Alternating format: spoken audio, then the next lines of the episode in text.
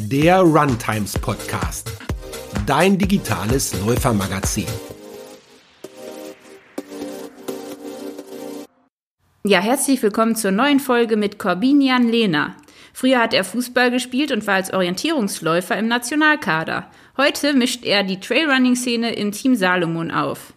Er hat die Four Trails gewonnen, war gerade beim Rennsteiglauf, liebt den bayerischen Wald und extreme Herausforderungen wie die Watzmann-Überschreitung auf Zeit.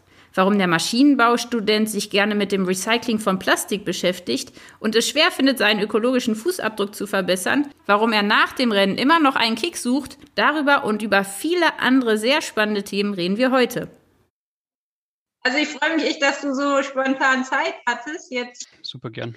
Ja, vor allem, weil du ja gerade deine Masterarbeit schreibst. Was ist denn das Thema? Ich schreibe das über ein Recycling-Thema im rotationsformenden Schäumen. Also genau, also man schäumt Bauteile, recycelt die und guckt dann, wie sich die Bauteileigenschaften verändern. Ganz, ganz grob gesagt. Das ist ja cool. Macht viel Spaß eigentlich.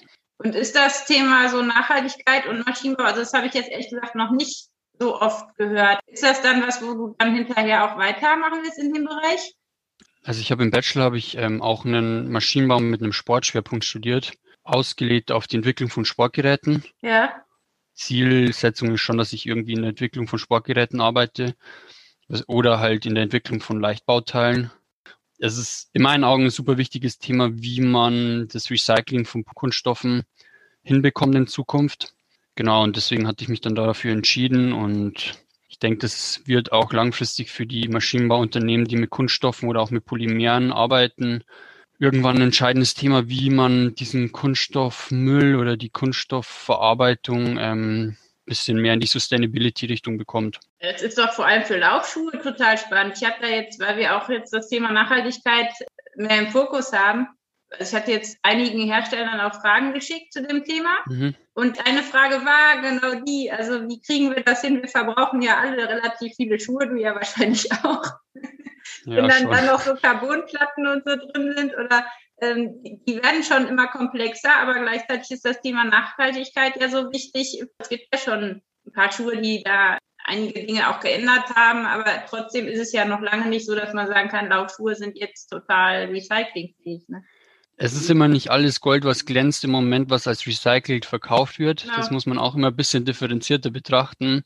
Weil manche Hersteller, wenn man sich da genauer mal einliest, muss man mal gucken, okay, die verkaufen den als recycelten Schuh und letztendlich, okay, die Schnürsenkel oder so, genau. oder die sind recycelt und der Rest ist eigentlich noch nicht. Oder das Obermaterial, ne? Ja, genau, das Obermaterial oder halt minimale Komponenten, wo man sagt, okay, darf man das dann schon als recycelten Schuh nennen oder noch nicht? Also in meinen Augen jetzt. Mhm. Und Recycling ist halt im Moment unheimlich teuer. Mhm. Das muss man halt auch dazu sagen. Am Ende will ja ein Unternehmen trotzdem noch Schuhe verkaufen und wenn sich der allgemeine oder der Durchschnittsverbraucher so einen Schuh nicht mehr leisten kann oder auch die Qualität durch dieses Recycling drunter leidet, ist es halt immer ein Kosten-Nutzen-Abwägen auch für den Endkonsumenten. Also ich persönlich, ich finde das eine gute Sache, aber ich würde mir nur, weil der Schuh recycelt ist, würde ich mir keinen Schuh für 400 Euro kaufen, äh, um ehrlich zu sein einfach. Also man möchte da schon irgendwie einen Beitrag leisten und generell auch in dem Trailsport, der Fußabdruck ist jetzt nicht super gut. Wenn man sagt, okay, das Wochenende fährt man dahin, dann fliegt man dort zu einem Wettkampf und dann ist man dort wieder unterwegs. Ich finde, da ist auf jeden Fall noch Potenzial, dass man was verbessern kann und langfristig fände ich schon eine coole Position, wenn ich sage, ich bin mit dem Studium fertig, dass man in ein Unternehmen geht, wo man auch in diesem Bereich was forscht oder zumindest, dass ich ein bisschen Know-how auch mitbringe. Das, das ist auf jeden Fall eine spannende Geschichte. Deswegen hatte ich mich dann letztendlich für das Thema auch entschieden. Wie machst du das jetzt selber? Weil du ja auch sagst, du bist das Reisen und so, also gerade als Trailläufer noch immer international bei Wettkämpfen mitmacht, ist es ja auch nicht einfach selbst äh, seinen Fußabdruck irgendwie. Ich muss sagen, was halt unheimlich schwierig ist, wenn man sagt, man möchte zu Bergwettkämpfen oder Trailwettkämpfen zu kommen.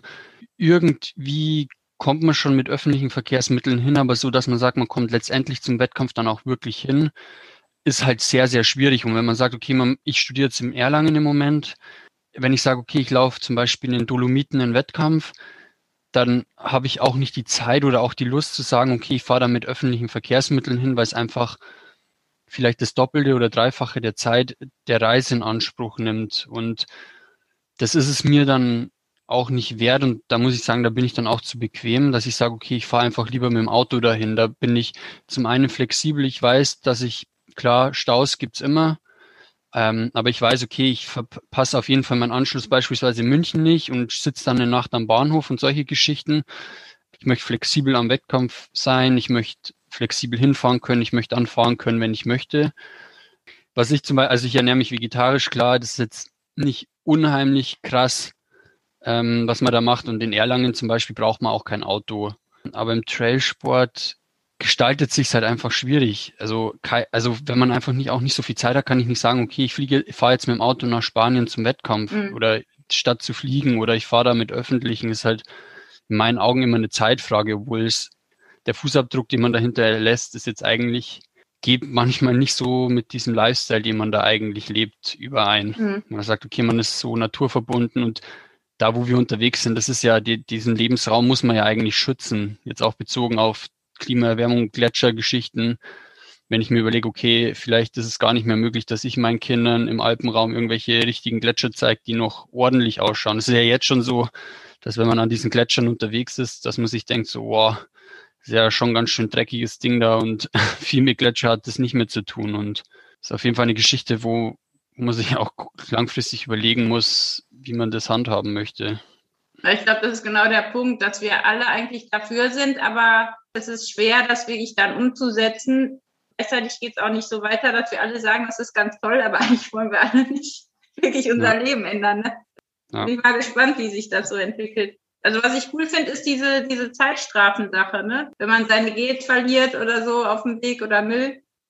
Ah, das muss ich sagen, das ist einfach ein absolutes No-Go. Also ich finde schon eine Zeitstrafe einfach zu wenig, weil solche Leute, die das absichtlich machen, gehören in meinen Augen einfach instant disqualifiziert, weil das macht einfach den Sport oder auch es geht einfach diesen, diesen Raum zu erhalten. Also ich hätte keinen Bock, wenn ich über meine Trails im Training laufe und dann komme ich mir vor, als würde ich jetzt über eine Müllhalde laufen. Das geht einfach nicht. Und das ist so ein sensibler Raum auch in den Alpen, wo man sagt, da hat man seltene Pflanzen, die Tiere dort vor Ort und auch generell der, ist ja jetzt schon so, dass der durch diesen immer ansteigenden Berghype viele Leute unterwegs sind, die sich gar nicht bewusst sind, was sie so Kleinigkeiten zum Beispiel dieses Abschneiden der Wege, wenn man sagt, man läuft so eine Serpentine nicht aus, dass man da einfach durch über so Moos oder Gräser rennt. Man macht halt da einfach einen Lebensraum kaputt, der einfach schützenswert ist. Und ich möchte halt in 30 Jahren noch am Berg gehen können, wenn ich es dann auch vielleicht nicht mehr wettkampfmäßig mache, aber meinen Kindern zeigen können, hey, das ist, sind die Berge und möchte mich da auch wohlfühlen. Und deswegen finde ich Leute, die es absichtlich machen können, auf jeden Fall aus solchen Rennen ausgeschlossen. Also da wäre ich wahrscheinlich, finde ich so Zeitstrafen noch ein bisschen untertrieben, ehrlich gesagt. Ich habe drei Jahre in Indien gelebt und mhm. war ähm, in Mumbai am Strand. Und ich dachte erst, was ist das für ein komischer Strand? Der sieht irgendwie anders aus. Der war komplett voll mit Müll. Also mhm. die haben alle auf dem Müll Cricket oder irgendwas gespielt. Die Kinder haben da sind da rumgetollt und ich habe noch nicht mal den Fuß ins Meer getan, weil das so versifft und dreckig war. Und dann da kriegt man so eine Angst, dass weil wir das, glaube ich, auch nicht vor Augen haben, wo unser ganzer Müll hingeht. Ne? Also ich glaube, bei uns in Deutschland ist es so, dass wir viele Dinge nicht sehen, weil das alles ganz gut funktioniert. Das Zeug wird abgeholt, wir haben es nicht vor Augen. Nur es macht ja was langfristig. Ne? Ja. Ich finde das sehr spannend, dass du so im Orientierungslauf, glaube ich, angefangen hast. Genau. Weil ich glaube, viele kennen das nicht. Ehrlich gesagt, ich, ich habe überhaupt keine Ahnung. Wenn man mich irgendwo im Wald auslässt, ich, ich finde zwar den Weg zurück, irgendwie intuitiv, aber Orientierung ist meine größte Schwäche, glaube ich. Von daher finde ich das ganz witzig, dass es Leute gibt, die gerne so Orientierungsläufe machen. Äh, wie hat das angefangen? Was begeistert dich da so dran? Oder ist das jetzt gar nicht mehr so dein Ding? Man muss ehrlich sagen, ähm, ich komme ursprünglich aus dem Fußball. Also früher gab es halt so die Entscheidung, okay, Fußball oder Musik und und dann bin ich damals auf Musikinternat gegangen und damals hatten meine kleinen Geschwister so ein Schnuppertraining Orientierungslauf gemacht. Ähm, und anfänglich muss ich sagen, ich fand den Sport schon ziemlich dämlich und auch, es war einfach, anfänglich war ich da sehr, sehr skeptisch. Ähm, also laufen war ich früher schon immer viel, war ich dann auch mal öfter bei den Wettkämpfen dabei und dann hat mich irgendwie so dieser Ehrgeiz gepackt und da bin ich dann irgendwie so reingerutscht und dann würde ich sagen, war ich jetzt auch nicht komplett talentfrei in dem Sport und habe es dann auch irgendwann zu Jugend-EM geschafft. Bin dann auch zweimal Junioren-WMs gelaufen. Und äh, das Coole ist einfach, man ist da der Natur halt noch mal ein Stückchen näher als im Trail, weil man halt gar nicht mehr auf den Wegen unterwegs ist, sondern komplett quer durch ähm, die Wälder läuft oder durch die Gelände.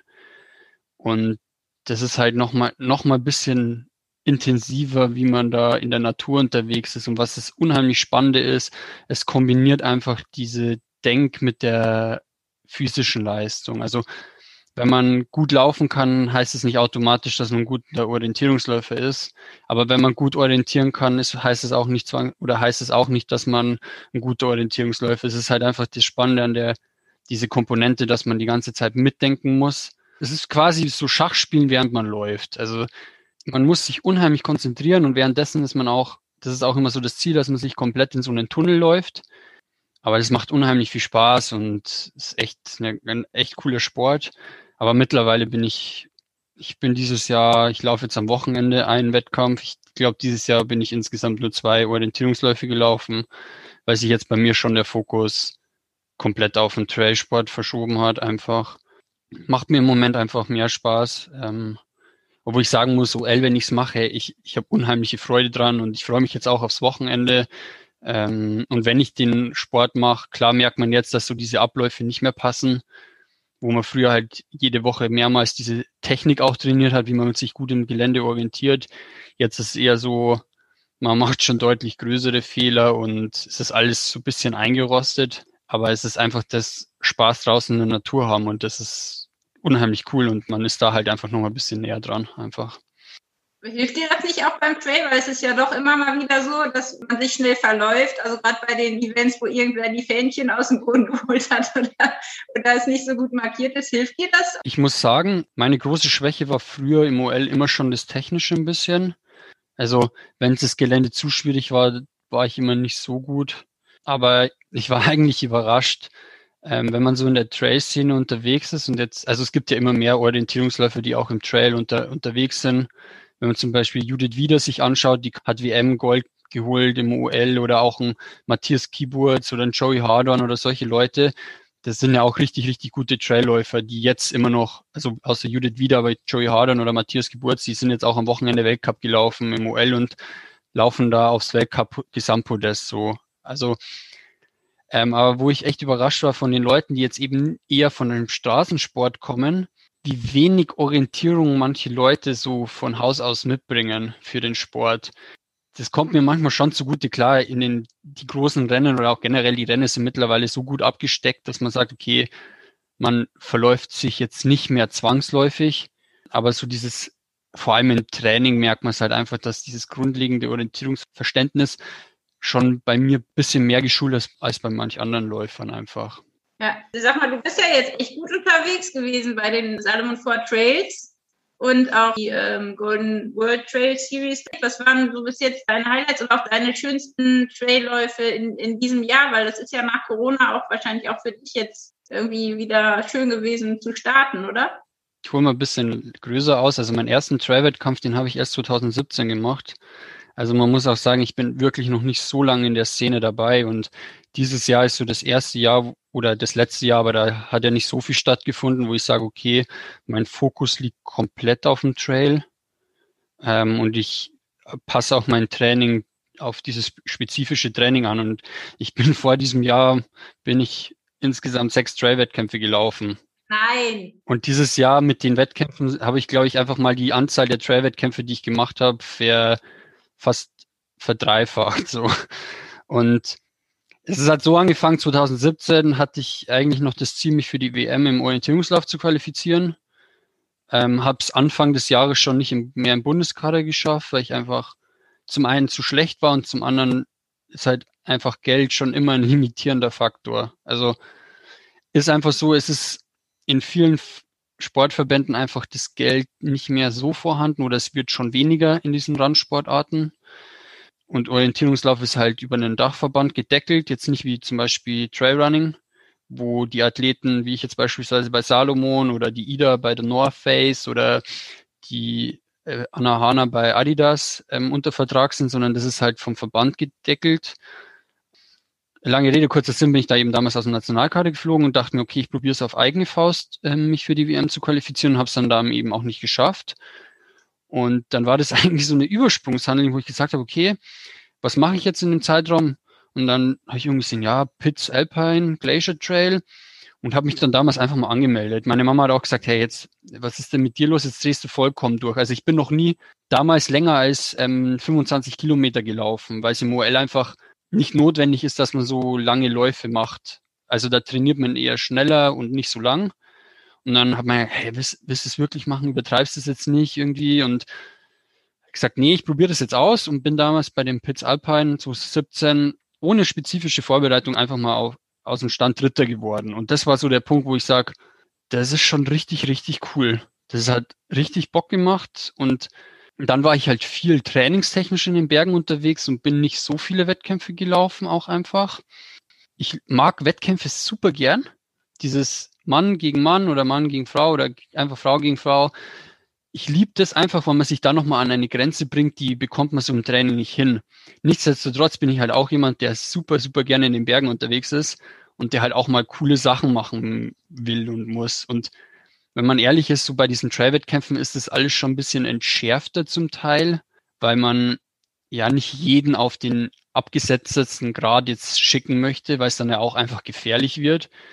Und so Geschichten wie die Watzmann-Überschreitung auf Zeit oder irgendwelche Gradüberschreitungen, das mache ich halt auch super gern. Und deswegen bin ich immer froh, wenn die Wettkämpfe am Samstag sind.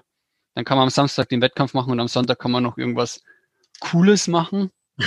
Wo man sagt, okay, man ist dann zum Beispiel Meierhofen, man ist dann im Zillertal und dann am Sonntag kann man was richtig Cooles machen. Irgendwie auf irgendeinen 3000er hoch oder irgendeine Gradüberschreitung, wo man sagt, das muss man jetzt auch nicht so auf Zug machen, aber man nach dem Wettkampf ist man ja eh platt, aber man kann am Tag dann noch irgend noch eine coole Aktion starten. Was ist denn so das Verrückteste, was du da dann so machst? Also kletterst du dann irgendwo drauf, wo es besonders gefährlich ist oder was? Man muss, also ich muss sagen, man muss schon immer wissen, was so seine Grenze ist. Weil am Ende bewegt man sich ja schon immer noch auf in einem Gelände, wo man sagt, okay, wenn man da einen falschen Schritt macht, dann ist man danach im Krankenhaus oder wenn es ganz schlecht, schlecht läuft, ist man halt nicht mehr da ich finde, da muss auch jeder so die Grenze finden, was er für sich persönlich, ähm, was so das Maximum ist. Und ich habe auch nicht angefangen und habe irgendwelche Watzmann-Überschreitungen auf ähm, Schnelligkeit gemacht. Also und das würde ich auch jedem abraten, zu sagen, okay, ich mache meinen ersten Trailrun und mache die Watzmann-Überschreitung ähm, und möchte das möglichst schnell machen. Ähm, das ist einfach ein stetiger Prozess, wie sich das einfach entwickelt. Das ist schon so ein Adrenalin-Ding dann auch, oder? Ja, schon. Also es gibt einem schon so den ich würde schon sagen, so einen gewissen Kick einfach. Ja, ich weiß nicht, ob ich die Geschichte so erzählen kann, aber zum Beispiel, wie ich meine erste Watzmann-Überschreitung auf Zeit gemacht hatte, das ist halt super dumm und da habe ich auch einen richtigen Anschluss von jedem verdient, der das macht oder machen sollte. Ich hatte zu dem Zeitpunkt kein Handy, weil mir das zwei Tage vorher am Berg kaputt gegangen ist. Und ich hatte mir das eben in den Kopf gesetzt ähm, und ich hatte nur meinen engsten Bekannten Bescheid gesagt, dass ich das mache, aber war eben ohne Handy unterwegs beispielsweise. Und ich muss einfach sagen, so ein Handy und eine Regenjacke, dass man die dabei hat, wenn man irgendeine Bergtour macht, das ist einfach essentiell. Diesen Regenjackenfehler, den macht man einmal und dann nie wieder. Ist mir auch passiert, klar. Geht man dann am Berg und steht auf einmal dann im Schnee da und steht dann im Singlet oben und ähm, und das Gleiche und ein Handy gehört eigentlich immer dazu, wenn man am Berg unterwegs ist. Einfach umknicken und du kommst nicht mehr vom Berg runter.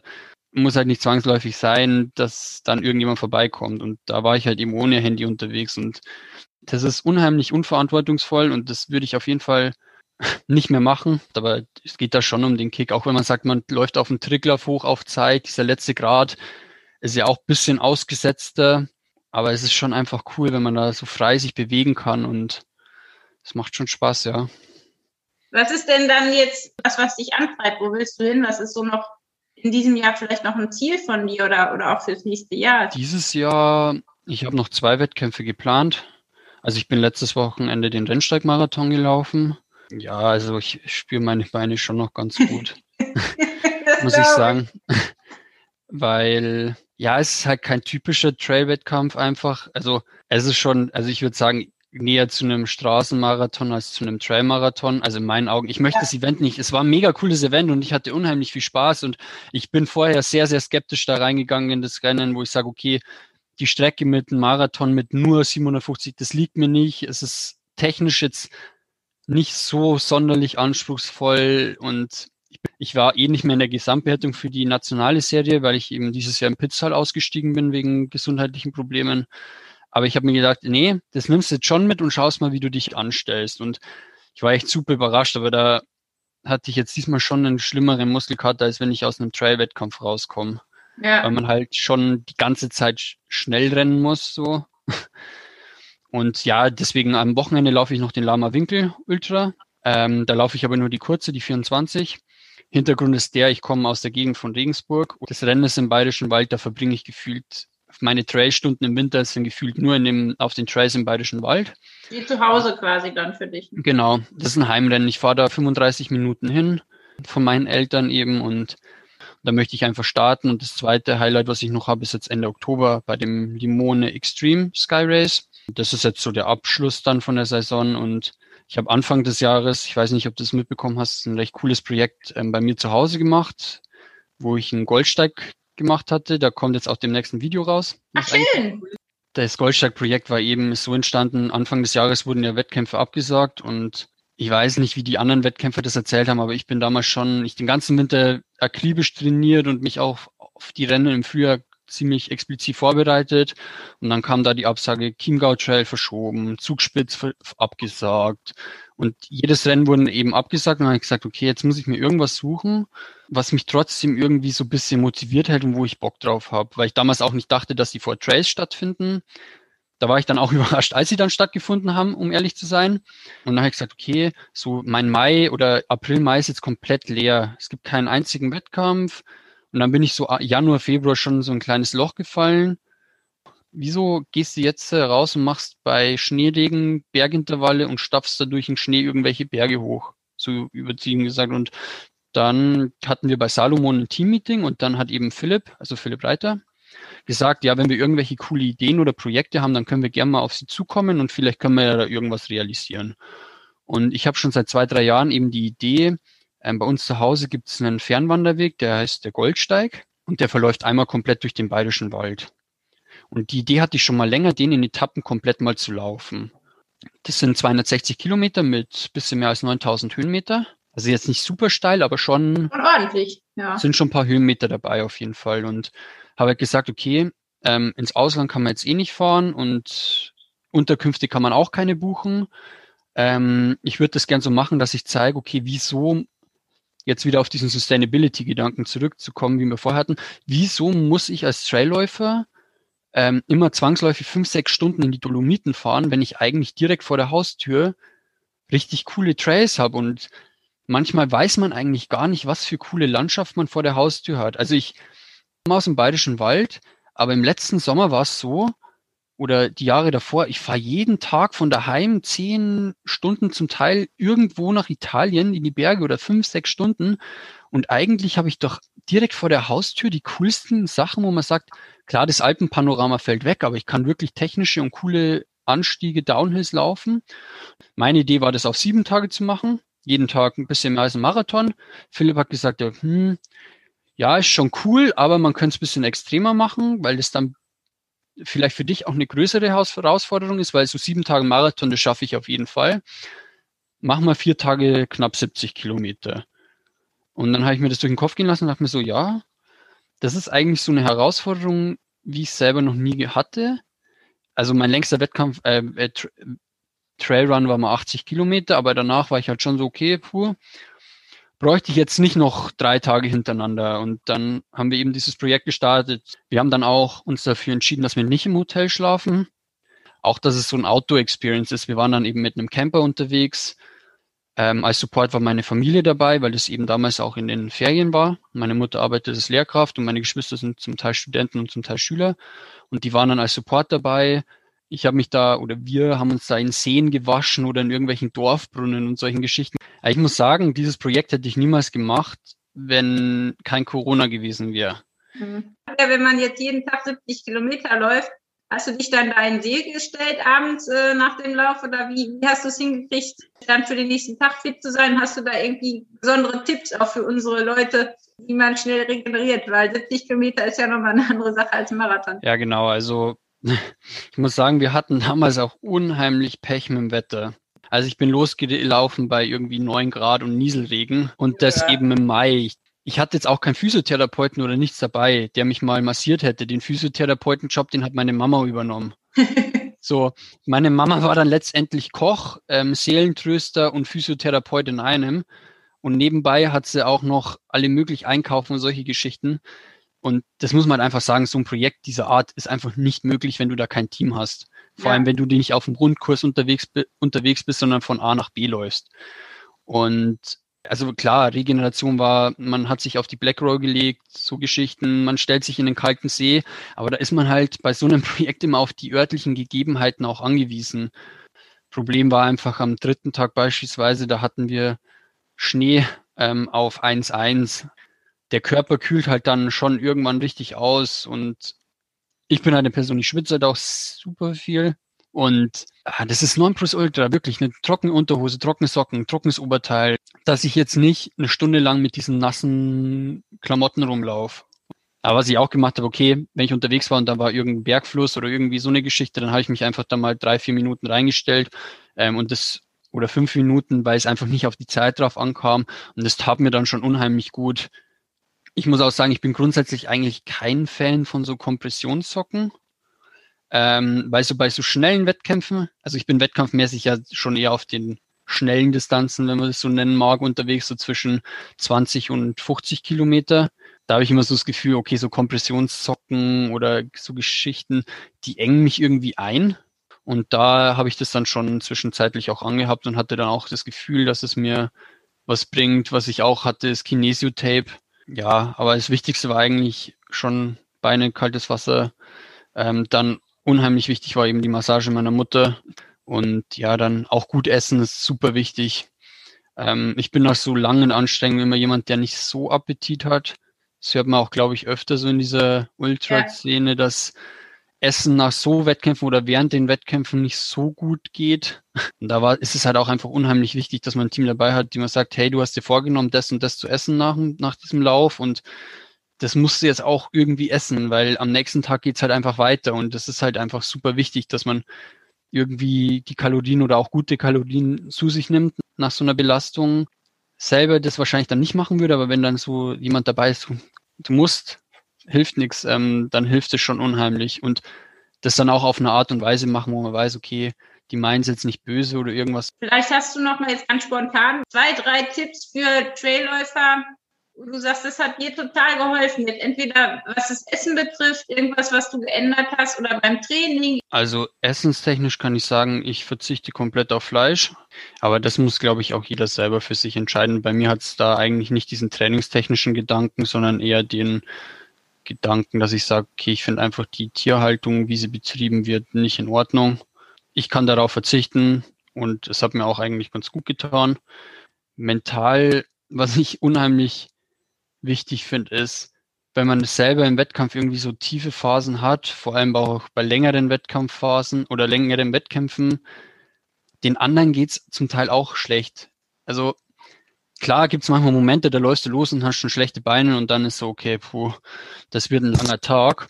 Aber wenn du in so einem Wettkampf bist, nach 20 Kilometern, nach 40 Kilometern beispielsweise, da ist es in den seltensten Fällen so, dass es nur dir schlecht geht.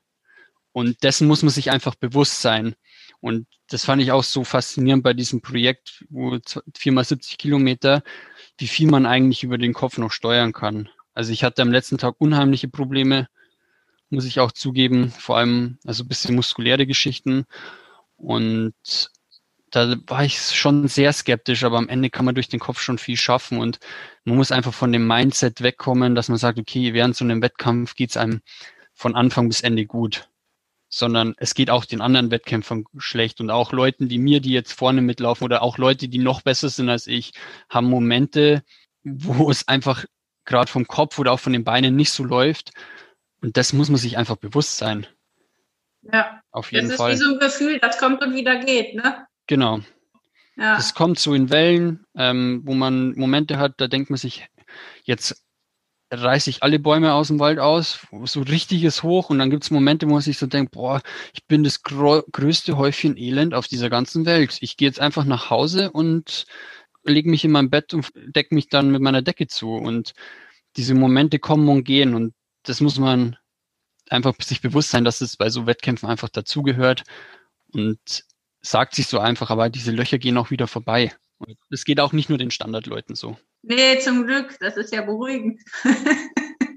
Meistens sind ja auch immer dieselben Kilometer. Ne? Ich habe in meinem Freundeskreis ähm, lustigerweise zwei Mädels, die immer bei Kilometer 18 und 28. Also ich weiß schon, mhm. da werden die grummelig und, und da geht gar nichts und das ist so lustig, weil es immer bei dem, ja. genau dem Kilometer. Und das ist ja auch komisch, dass wir so unterschiedlich sind, weil ich zum Beispiel jetzt dachte, bei, bei meiner anderen Freundin war es immer so, dass ich so ein bisschen auf die einreden musste, wie auf ein krankes Pferd.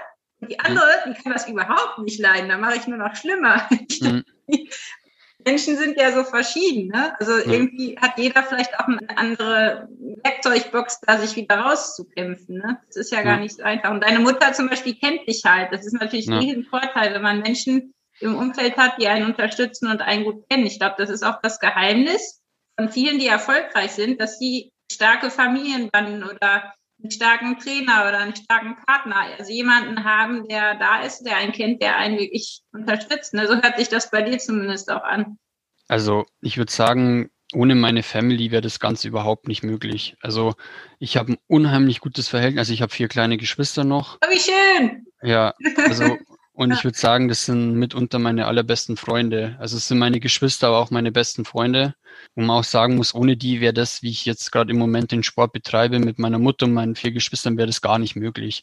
Also das sind die Leute, die stundenlang in die Berge mitfahren, die, wenn ich sage, ich trainiere in den Bergen, mir meine Wechselklamotten auf irgendeinen Berg hochtragen, die mich, die mich dann irgendwo auf einem Wanderparkplatz wieder einsammeln, meine Mutter kocht unheimlich gern, die halt am Abend ein Abendessen kocht. Das sind halt so ganz viele kleine Sachen, wo ich sagen müsste, ohne meine Family wäre das gar nicht möglich. Oder bei den Four Trays beispielsweise, ähm, am zweiten Tag war eben schlecht Wetter angesagt ähm, ab Mittag. Deswegen wurde der Start auf 6 Uhr oder 6.30 Uhr, weiß ich jetzt gar nicht mehr genau, verschoben. Und wir hatten eben eine Anfahrt von einer Stunde. Und meine beiden Geschwister, die hatten eigentlich Prüfungen an der Uni, aber haben gesagt, okay, durch das Corona-Zeugs geht das eigentlich auch alles online und sind dann eben mitgefahren und die sind eigentlich schon Langschläfer, muss man ehrlich sagen. Also die stehen um neun auf und dann ist schon früh. So, ja. und dann wurde eben der Start auf ähm, 6 Uhr vor verschoben, eine Stunde fahren. Man möchte schon immer eine Stunde vorher beim Start auf jeden Fall sein, mindestens. Also so ist es bei mir. Mich macht es einfach nervös, wenn ich eine halbe Stunde vorher noch nicht da bin oder eine Stunde vorher noch nicht da bin. Das es gibt ja Leute, für die ist das überhaupt kein Thema. Wenn sie eine halbe Stunde vorher hinkommen, dann gehen die zum Start und tipptopp. Bei mir ist es eben so, ich brauche schon mal eine Stunde vor dem Start, dass ich dort bin. Und da war es eben so, mein kleiner Bruder, ja, sagen wir mal, um neun ist früh aufstehen und dann war es halt an dem Tag, okay, wir fahren um kurz vor vier, fahren wir von unserer Unterkunft weg. Und das sind halt so Kleinigkeiten, wo ich sage, okay, ohne die wäre dieser ganze Spaß gar nicht möglich.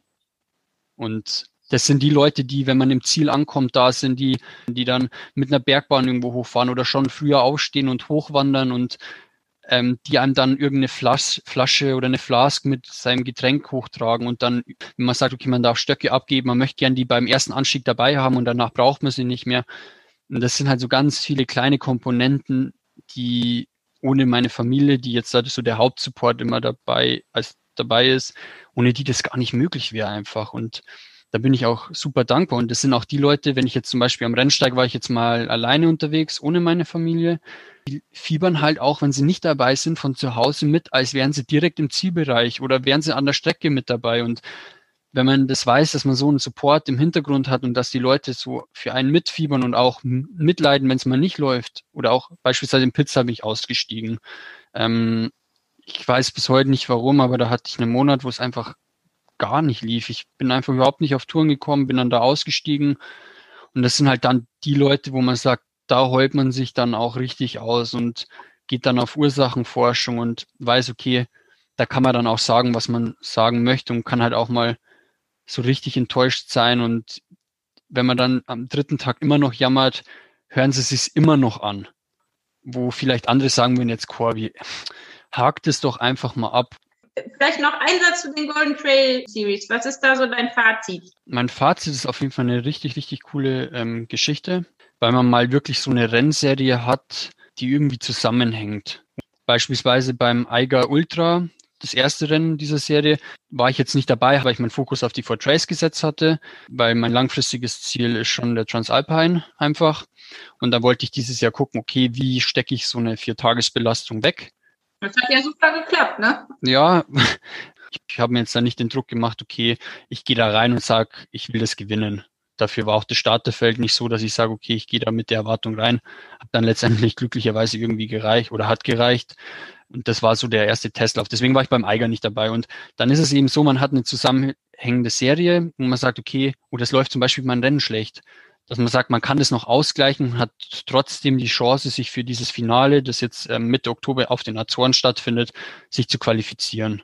Und, und das andere Coole ist, ist, dass es so ein bisschen diesen Trailsport aus der Dachregion verknüpft. Dass man einfach sagt, okay, man hat da das Rennen in Deutschland, dort die Rennen in Österreich, den Eiger in der Schweiz. Man bringt diese ambitionierte Community ein bisschen zusammen. Mhm. Und das fand ich eine richtig coole Geschichte und haben sie auch richtig schöne Rennen gefunden und da freue ich mich dann auch nächstes Jahr, ähm, je nachdem wie die Saisonplanung ausschaut, da auch wieder anzugreifen. Das heißt, nächstes Jahr äh, Transalpine Run und auch wieder die Golden Trail Series oder ist das zu viel des Guten? Also Transalpine, das wäre jetzt so der Traum. Da bin ich noch auf der Suche nach einem passenden Partner. Ähm, wenn man sich so mit den Leuten unterhält oder auch ja, so ein bisschen sich umhört und informiert bezüglich der ganzen Sache. Vor Trice ist so, man läuft alleine und da kann man auch wirklich dann sein eigenes Ding einfach so machen. Ähm, Transalpine ist ja ein Partnerlauf und was ich mitbekommen habe, ist es schon wichtig, dass man mit dem Partner einigermaßen, dass man leistungstechnisch auf jeden Fall halbwegs auf einem gleichen Niveau ist, weil es dann einfach auch keinen Spaß macht, wenn man sagt, okay, man, der eine ist besser als der andere, der eine wird die ganze Zeit irgendwie ausgebremst und der andere wird die ganze Zeit irgendwie getrieben. Und die zweite Geschichte, die ich mir vorstellen kann, die unheimlich wichtig ist, dass man auch einen Partner hat, mit dem, mit dem man gerne so acht oder sieben Tage intensiv ähm, Zeit verbringen möchte und wo man auch sagt, die Person schafft es auch, wenn es vielleicht mal nicht so läuft und auch so einen Transalpine Run, das wird eine, Achbar, eine Achterbahnfahrt sein, auf jeden Fall. Schafft es, mich aus diesen Löchern zu ziehen, aber ich kann den anderen auch aus den Löchern ziehen und man ist auch ähm, so vom Charakter oder auch von der Herangehensweise und auch wie man sich versteht, einfach schon halbwegs auf einer gleichen Wellenlänge und auch das Verständnis, wie man die ganze Geschichte angehen möchte. Ähm, da bin ich noch auf der Suche nach einem Partner. Genau. Und ich würde auch gern wieder ein, zwei Sky Races machen, weil das ist schon irgendwie nochmal cooler irgendwie, weil es so ein bisschen, man kommt noch mal an coolere Orte und es ist nochmal ein bisschen verrückter einfach. Ähm, aber ganz konkret mache ich mir dann Gedanken, wenn ich mit der Saison fertig bin. Ähm, vielleicht würde ich auch gerne mal irgendwie was bisschen längeres laufen, ähm, weil langfristig ist schon das sagen wahrscheinlich viele, ähm, so dieses UTMB-Geschichte. Ja, das ist so der, der, der Traum von allen, mit denen ich spreche im Bereich. Ja. Ganz langfristig wäre das auf jeden Fall ein Ding, wo ich gerne mal hin möchte. Aber da bin ich noch bisschen entfernt davon. Also dafür laufe ich einfach, die Wettkämpfe sind noch zu kurz, da fehlt mir die Erfahrung auf so langen Distanzen. Aber aber nächstes Jahr wahrscheinlich schon die Golden Trail Series. Vielleicht klappt es auch mal wieder mit einem World Series Rennen. Da bin ich dieses Jahr in den Dolomiten gestartet. Das fand ich eine unheimlich coole Erfahrung.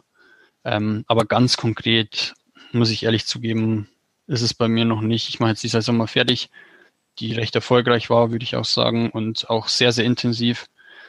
Ich auch sagen muss, so langsam wird neben den Beinen auch der Kopf so ein bisschen müde, weil schon so ist, vor allem der Anspruch, den ich an mich selber habe, wenn ich an der Startlinie stehe, möchte ich jetzt schon gerne performen.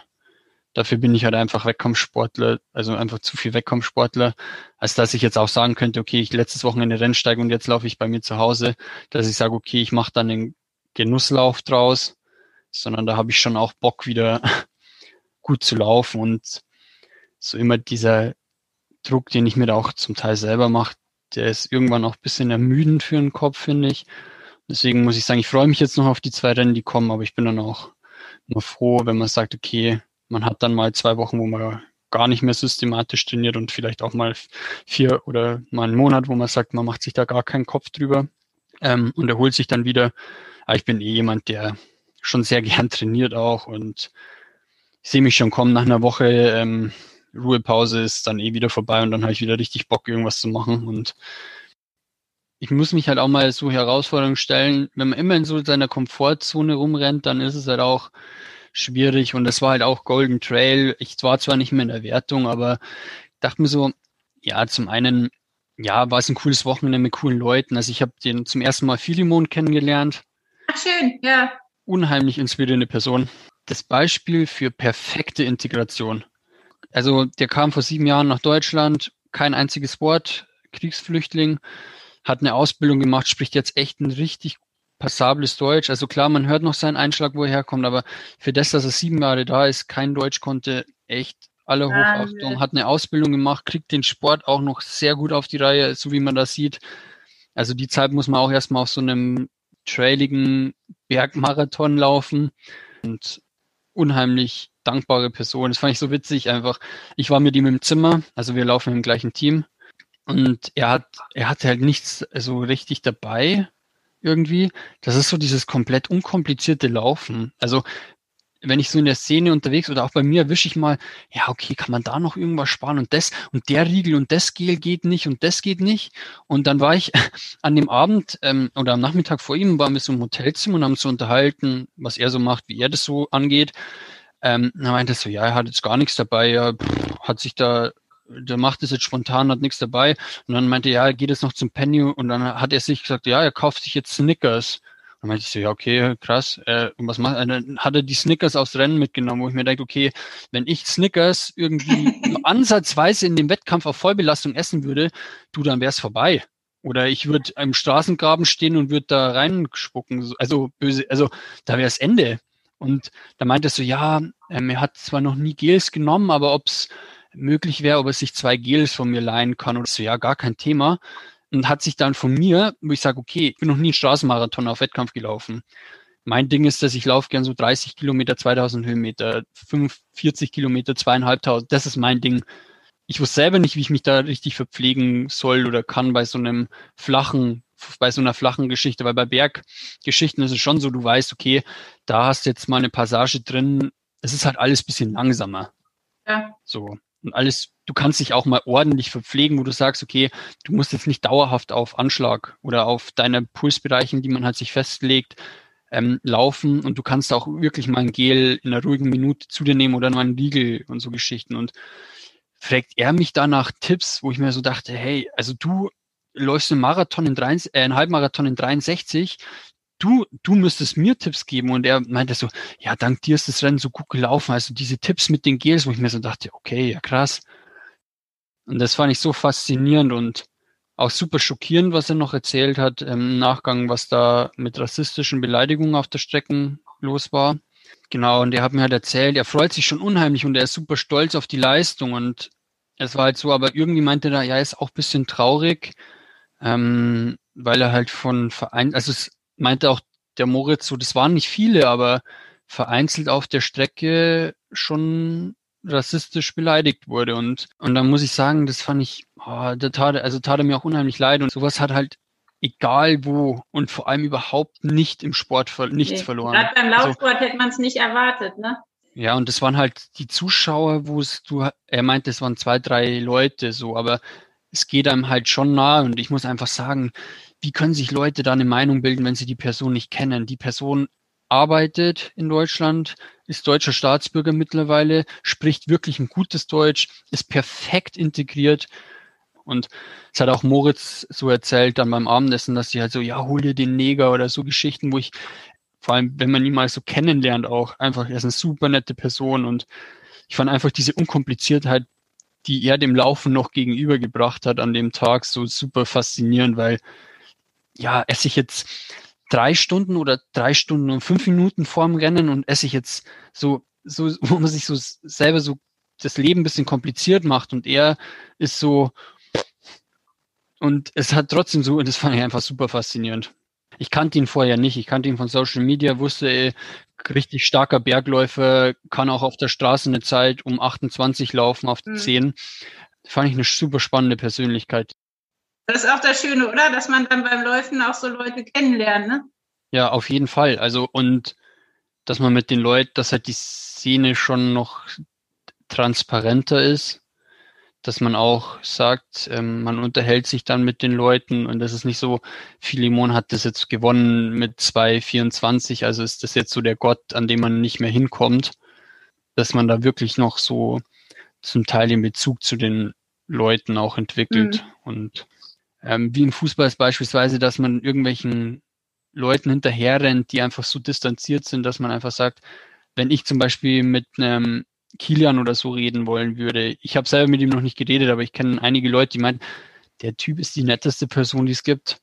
Und die ist jetzt auch niemand, die sagt, hey, ich bin Kilian schon nicht, ich bin der Allerkrasseste, ich habe gar keinen Bock auf dich, lass mich mal in Ruhe, sondern die nimmt sich dann auch die Zeit für dich und unterhält sich mit dir. Ja, hoffen wir mal, dass das so bleibt.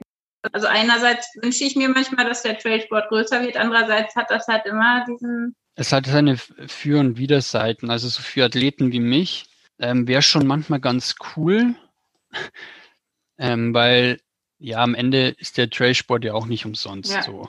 Die Startgebühren sind schon in meinen Augen, wenn man die immer selber zahlen müsste, horrendes. Ja. Einfach ich weiß nicht, ich als Student, bei mir wächst halt das Geld jetzt gerade nicht auf den Bäumen ja. einfach. Ähm, da ist es schon immer, die, also war es früher die Frage, okay, ähm, das Rennen kostet jetzt 100 Euro Startgebühren, ist eigentlich nicht mehr im Budget und äh, also es wäre auch gelogen, wenn ich sage, ich fände es jetzt nicht cool, so, also ich könnte es mir nicht vorstellen, Vollprofi zu werden. Dafür, ich habe das mal nach meinem Praktikum bei Gore drei Monate gemacht wo ich gesagt habe, okay, jetzt habe ich die Überbrückungszeit zwischen meiner Projektarbeit und meinem Praktikum. Ich probiere jetzt mal drei Monate, wie mir das einfach taugt. Mein Leben besteht aus Trainieren, Regenerieren, Essen, Schlafen und diesen Geschichten. Und da muss ich sagen, drei Monate war es ganz cool, aber dann fand ich so ein bisschen, jetzt reicht es aber auch schon wieder mit Regenerieren so. mein Traum wäre so langfristig, ich sag 50 Prozent Stelle irgendwo dass man auch diesen Berufseinstieg nach dem Studium ordentlich schafft, aber dass man trotzdem sagt, man nimmt sich noch ausreichend Zeit fürs Training, weil am Ende nimmt halt das Training schon auch eine große Zeit ein. Und wenn man sagt, die Vor- und Nachbereitung von dem Training, also es ist ja nicht damit getan, du rennst deine 10 Kilometer beispielsweise und dann in irgendwie 45 Minuten und dann war's das. Das umfasst ja immer noch mehr. Das wäre jetzt so mein Traum, weil man sagt, okay, mein Kopf schon noch ein bisschen anstrengen, weil das fand ich irgendwie ein bisschen so, man macht den ganzen Tag nur regenerieren. So, was mache ich gerade? Ich regeneriere. So, das ist okay. Es ist super wichtig, aber irgendwie so ein bisschen den Kopf anstrengen, das tut mir eigentlich immer ganz gut. Und also ich hatte es im Podcast von der Ida ja auch gehört, ich habe mir den ja. mal angehört.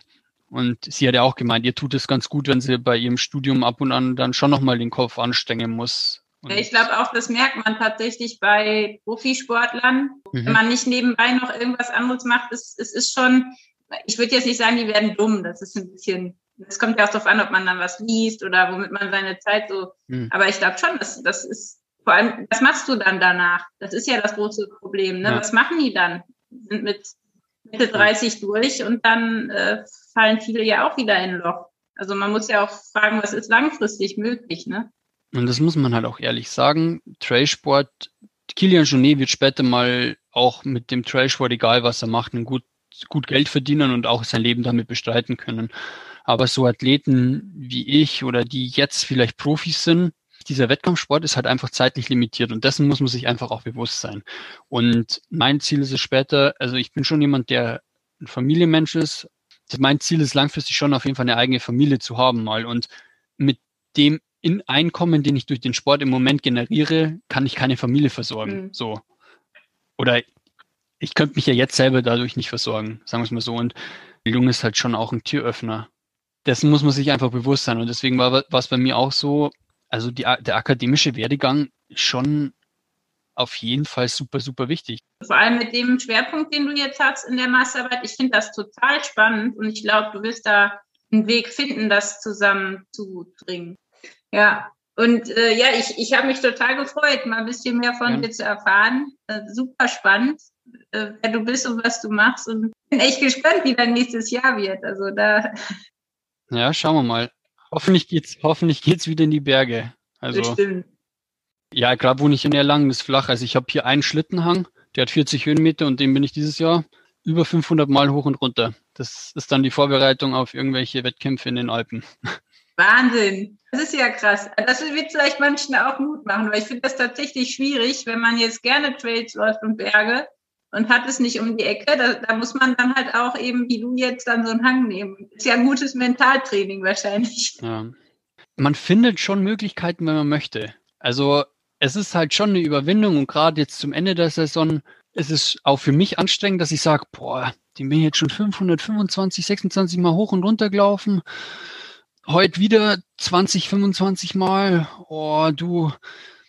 Es ist ja auch nicht so, man wird dann da oben mit einem coolen Alpenpanorama überrascht, sondern das ist eher so, ja, cool, jetzt stehe ich auf dem Feld, jetzt geht's wieder runter. Und es ist schon, diese Einheiten, muss ich sagen, die schiebe ich auch so über den Tag bisschen vor mich her und mache sie dann trotzdem, weil einfach ich weiß, warum ich es mache. Und dann im Nachgang denkt man sich, ja, Gott sei Dank habe ich es gemacht. Auch so als Tipp, die wenigsten Einheiten wird man sich, auch wenn man vorher nicht so viel Lust drauf hatte, sich im Nachgang denken, oh, das war ein richtiger Krampf, sondern oftmals ist man wirklich unheimlich froh, dass man dann doch den Schritt aus der Tür Es ist wirklich, sobald du aus der Tür draußen bist, dann geht schon. Und dann macht es auch in den größten Teilen der Fälle auch Spaß. Die größte Belohnung bei sowas ist immer, wenn man dann wieder daheim ist und weiß, ich hatte keinen Bock, Wetter war kacke, das war einfach nicht so, wie ich mir das vorgestellt habe, aber ich habe es durchgezogen. Und das Gefühl, finde ich, das sind auch für mich so, für jemanden, der das schon ein bisschen intensiver betreibt, einfach so Glücksmoment, wo man sagt so, ja, doch, jetzt bin ich stolz auf mich, weil ich habe es doch durchgezogen und das bringt mich dann auch näher zu dem hin, wo ich hin möchte. Und das sind dann so Ziele, die man sich setzen muss, beispielsweise vielleicht ein Transalpine Run oder jetzt vielleicht das Limone Sky Race. Da muss ich einfach Höhenmeter reinbekommen. Und wenn es die einzige Möglichkeit ist, dann muss man das halt so machen. Merkst du, dass das Laufen dich dann in anderen Bereichen, jetzt ob Studium oder auch psychisch, jetzt wenn es wieder dunkler wird im Herbst, dass das für dich auch mental wahnsinnig viel gebracht hat, der, der Ausdauersport? Ich muss sagen, ich bin ein unheimlicher Sommermensch. Und wenn es jetzt erstmal kälter wird, da bin ich immer eine Person, die immer ein bisschen in so, die schon immer so leichte Löcher fällt. Also jetzt nicht, dass ich mentale Probleme oder irgendwas hätte, sondern es, sondern wo ich mir denke so, boah, jetzt kommt einfach fünf Monate, es ist immer kalt, oft nass, es liegt Schnee und dieser Schnee, der halt in den Städten liegt, das ist halt einfach nicht der coole Powderschnee, den man aus den Bergen kennt, sondern das ist halt der schwarz-braune Schlamm, der richtig eklig ist, der auch nicht schön anzuschauen ist. Ähm, am besten gefriert es dann noch, es ist immer irgendwie glatt. Und ich bin halt einfach unheimlich. Ich mag es einfach, wenn es warm ist. Also wegen mir bräuchte es jetzt nicht zwangsläufig einen Winter geben.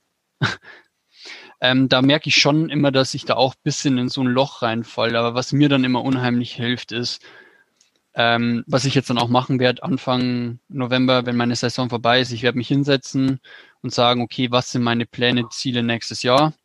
Und das muss ich sagen, das hat mich auch letztes Jahr durch den Winter getrieben, ähm, wo ich sage, boah, Wiederholung 375 auf diesem Schlittenhang. Es regnet, es ist kalt mit Stirnlampe. Es macht eigentlich jetzt gerade nicht 100% viel Spaß, aber mein langfristiges Ziel ist es, bei den Fort Trails gut zu sein. Und wenn ich eben die Höhenmeter nicht hinbekomme, dann weiß ich ganz genau, die Fort Trails werden nicht so laufen, wie ich mir das vorstelle. Und ich weiß einfach, ich selber wäre mit mir unzufriedener, wenn ich sage, okay, ich habe jetzt im Winter geschlampert oder gesagt, war einfach bequem und fahre dann zu den Fort Trails und denke mir so, okay, ich gehe ja dann mit einer gewissen Erwartungshaltung an diesen Wettkampf und stelle dann fest so, boah, das war ja richtig gar nichts. Und Training ist halt schon oftmals eine Quittung, die man dann im Wettkampf raus. Klar, Krankheit, alles Mögliche. Man kann schlechte Tage haben, man verdaut nicht, man hat irgendwie, brütet irgendwas aus und man wird krank oder so. Aber man kann halt auch nicht erwarten, wenn man den ganzen Winter keine Höhenmeter oder wenn man den ganzen Winter nicht ordentlich trainiert, dass man dann auf einmal ähm, große Leistungssprünge macht. Das muss man sich auch einfach bewusst sein. Und, und noch ein Tipp, den ich für mich immer wieder herrufe, sind so Erfolgserlebnisse, die man in der letzten oder in den letzten Jahren oder in der letzten Saison hatte, wo man sich so denkt, so, ja krass, zum Beispiel Rennsteig. Also ich bin mit dem Rennen super zufrieden ein 2,43er Marathon, den muss man auch erstmal flach laufen, so. Also klar, das ist nicht Weltspitze, bei Weitem nicht. Und, aber es ist halt einfach kein Rennen, was mir liegt, dafür bin ich einfach zu langsam. Aber, oder auch, wenn man sagt, okay, Meierhofen bin ich Dritter geworden bei der, oder vor Trails, das war jetzt so auch das größte Highlight. Wenn man das gewinnt, dann sind es einfach so Momente, die einen schon glücklich und stolz machen für mich, wo man sich so denkt, ja, da würde ich gern wieder hin oder da möchte ich noch einen draufsetzen. Und wenn man sich dann sagt, okay, Wiederholung 25 heute und sich hervorruft, das Gefühl, was man damals hatte, bei den Four Trails oder bei irgendeinem Wettkampf, dem man sagt, okay, das war, lief richtig, richtig gut oder da bin ich sehr zufrieden damit. Es kann auch sein, okay, man finisht den Transalpine Run. Also das muss man jetzt nicht sagen, man gewinnt irgendwas, sondern es geht ja für viele Leute einfach, ich habe diesen Wettkampf gefinisht. Und dieses Gefühl ist ja für viele schon das, der größte Erfolg, den es gibt. Und dieses Gefühl irgendwie wieder sich ins Gedächtnis zu rufen, das motiviert unheimlich, also ist zumindest bei mir so, dass das mich unheimlich motiviert und unheimlich antreibt und dann denke ich so, doch, genau deswegen mache ich es und dann laufen so Einheiten auch zum Teil wieder deutlich besser und leichter, dass man sagt so Zukunft schauend, welche Wettkämpfe kommen und wo möchte ich hin, aber auch rückblickend, dass man schaut, ja, genau deswegen habe ich es damals gemacht oder genau deswegen, wegen diesen Gefühlen oder wegen diesen Emotionen oder wegen diesen Ergebnis mache ich das eigentlich und das hilft mir unheimlich. Ja, ja nee, ist ein super Tipp. Auch gerade jetzt, wo der Herbst kommt, glaube ich, können wir den alle gut fertigen. ja, Kobi, vielen, vielen Dank für das Gespräch. Ja, gern. Das war der Runtimes Podcast. Spannende Laufgeschichten, Trainingstipps und Workout-Videos gibt es auf unserer Webseite run-times.de oder in unserem YouTube-Kanal.